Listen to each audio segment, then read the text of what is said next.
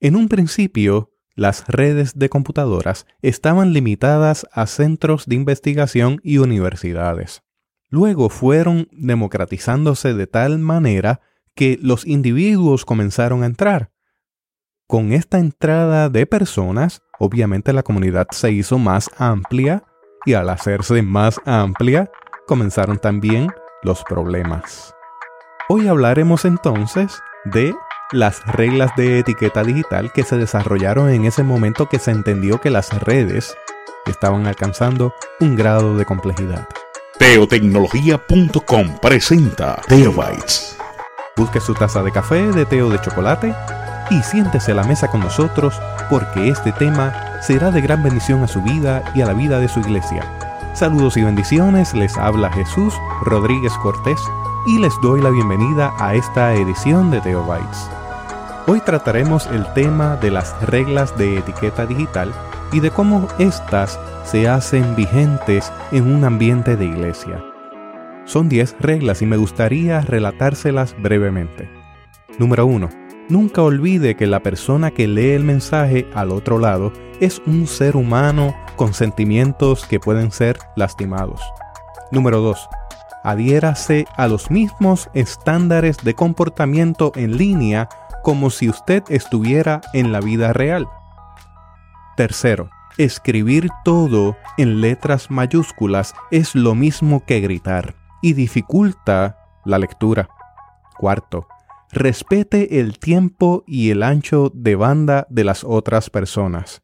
Quinto, muestre el lado bueno de sí mismo mientras se mantiene en línea. Sexto, comparta sus conocimientos con la comunidad. Séptimo, ayude a mantener los debates en un ambiente sano y educativo. Octavo, respete la privacidad de terceras personas. Noveno, no abuse del poder o de las ventajas que usted pueda tener en las redes. Décimo, excuse los errores, comprenda que las demás personas también son humanas y que tienen espacio para errar. Repasando sobre el punto número uno, nunca olvide que la persona que se encuentra al otro lado es un ser humano con sentimientos que pueden ser lastimados. Se tiende a atribuir al medio una frialdad. Es decir, ese medio no tiene la calidez humana y en ocasiones cuando interactuamos a través del medio podemos adoptar esa frialdad del sistema. Es por eso que es importante siempre recordar que la persona que nos escucha y nos lee al otro lado tiene sentimientos que pueden ser lastimados. En cuanto a la segunda regla, se entiende que una persona que interactúa a través de las redes debe conservar los mismos estándares de comportamiento en línea como si estuviera en la vida real. Estamos hablando de etiqueta digital. Si usted va a cruzar una calle desde su niñez, siempre le han mencionado que tiene que mirar a izquierda y derecha. Si se sienta a la mesa, la cuchara de sopa se utiliza de una forma, sin sorber la sopa, sino vertiéndola en la boca. Utiliza tenedor, utiliza los diferentes cubiertos, servilletas, y así sucesivamente existen una serie de reglas en la vida real que deben transferirse al mundo digital. La regla número 3 nos dice que escribir todo en mayúsculas se considera como gritar. A mí me sorprende mucho ver en las redes, e incluso redes asociadas a iglesias, que se utilizan las letras mayúsculas para enfatizar algo pero no necesariamente eso sirve para enfatizar. Aunque la intención no es gritar, cuando usted quiere enfatizar algo con mayúsculas, la persona que está al otro lado está considerándolo posiblemente como si le estuvieran gritando, y contrario a atraerle a la página de la iglesia, lo que hace es alejarle. También debemos tener en cuenta que escribir en letras mayúsculas dificulta la lectura. Yo no sé si usted ha hecho el esfuerzo, pero cuando uno tiene que transformar esa lectura de letras minúsculas, mayúsculas, aparte de lo que son nombres propios o aparte de lo que son siglas de algo, eso hace una interrupción de la lectura.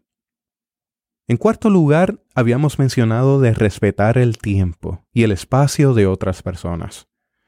Cada foro tiene un nivel de participación, obviamente establecido por cada comunidad, pero no debe ser dominado y monopolizado por una sola persona. Si estamos haciendo un espacio de comunidad virtual a través de las redes para la iglesia, toda persona debe tener un nivel de participación.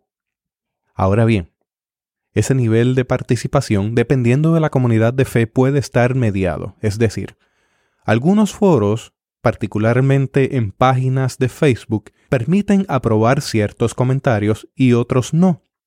Porque en ocasiones hay personas que entran a la red con malas intenciones y yo no puedo permitir como administrador de una red que una persona en particular pueda colocar una información dañina a través de esa red. La mediación del mensaje, pero tampoco es bueno la monopolización del mensaje, porque estamos viviendo en comunidad y tenemos diferentes criterios y aportaciones que hacer a la comunidad. En quinto lugar, siempre es recomendable que usted muestre el lado bueno de usted mismo mientras se mantenga en línea. Esto es extremadamente importante. Es muy recomendable que si usted se encuentra triste, alegre, si usted se encuentra en un estado anímico alterado, no interactúe con las redes, porque es muy probable que las decisiones y las acciones que tome sean contrarias a lo que usted en realidad desea hacer. Así que es recomendable que si usted se encuentra alterado o alterada, guarde distancia de las redes. Y que si usted va a interactuar a través de las redes, se pregunte si cada acto, cada comentario, cada cosa que usted expone a través de las redes manifiesta el reino de Dios. Sexto, comparta su conocimiento con la comunidad. A mí me encanta un concepto africano sobre esto de conocimiento. Se llama Ubuntu. Ubuntu es que en la medida en que yo ayudo a otra persona a crecer en conocimiento, yo también crezco. Y en Ubuntu soy porque nosotros somos. Así que en ese sentido de comunidad, el que un hermano pueda dar pasos en la fe es el crecimiento comunitario. La pregunta es si estamos compartiendo ese conocimiento con la comunidad. Y se puede hacer de diversas maneras. Orientando personas, contestando preguntas. Y aquí en este asunto de compartir el conocimiento con la comunidad, tenemos una dificultad con la población de la tercera edad. Una población que necesita que se le acompañe en medio de toda esta avalancha tecnológica que ha creado una brecha tecnológica entre esa generación y lo que está ocurriendo. Así que compartir el conocimiento en comunidad involucra a la iglesia respondiendo a las necesidades de la comunidad. La regla número 7 dice que ayude a mantener los debates en un ambiente sano y educativo. Es inevitable que a través de las redes, con este concepto de la aldea global, usted tenga diferentes puntos de vista. En la medida que sea posible, si uno interviene en una conversación, debe hacerlo con conocimiento, en primer lugar. En segundo lugar, es altamente recomendable ser un ente conciliador para que se dé ese ambiente sano y educativo. La regla número 8 dice que hay que respetar la privacidad de terceras personas.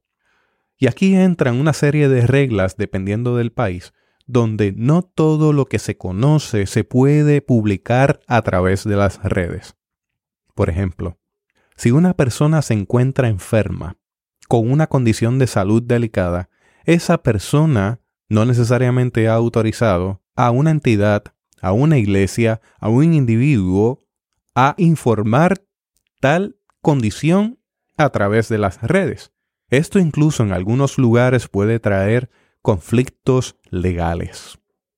Ninguna persona que no haya autorizado el revelar su condición de salud o algo que le está ocurriendo debe ser expuesta. Por lo tanto, si usted a través de las redes quiere pedir oración por una persona o situación en particular, utilice términos genéricos que no revele información sensitiva sobre familias o individuos.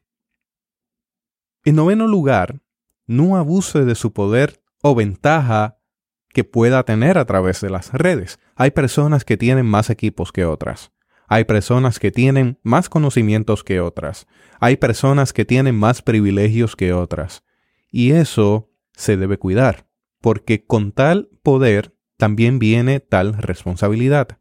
Así que es altamente recomendable que usted se pregunte constantemente si lo que está haciendo está bien o si en realidad está prestándose para abusar de alguna otra persona.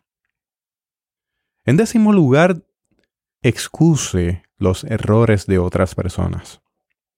Hay personas que pueden, por desconocimiento, obrar de diferentes maneras, presentar la información de diferentes maneras o no hacerlo bien del todo.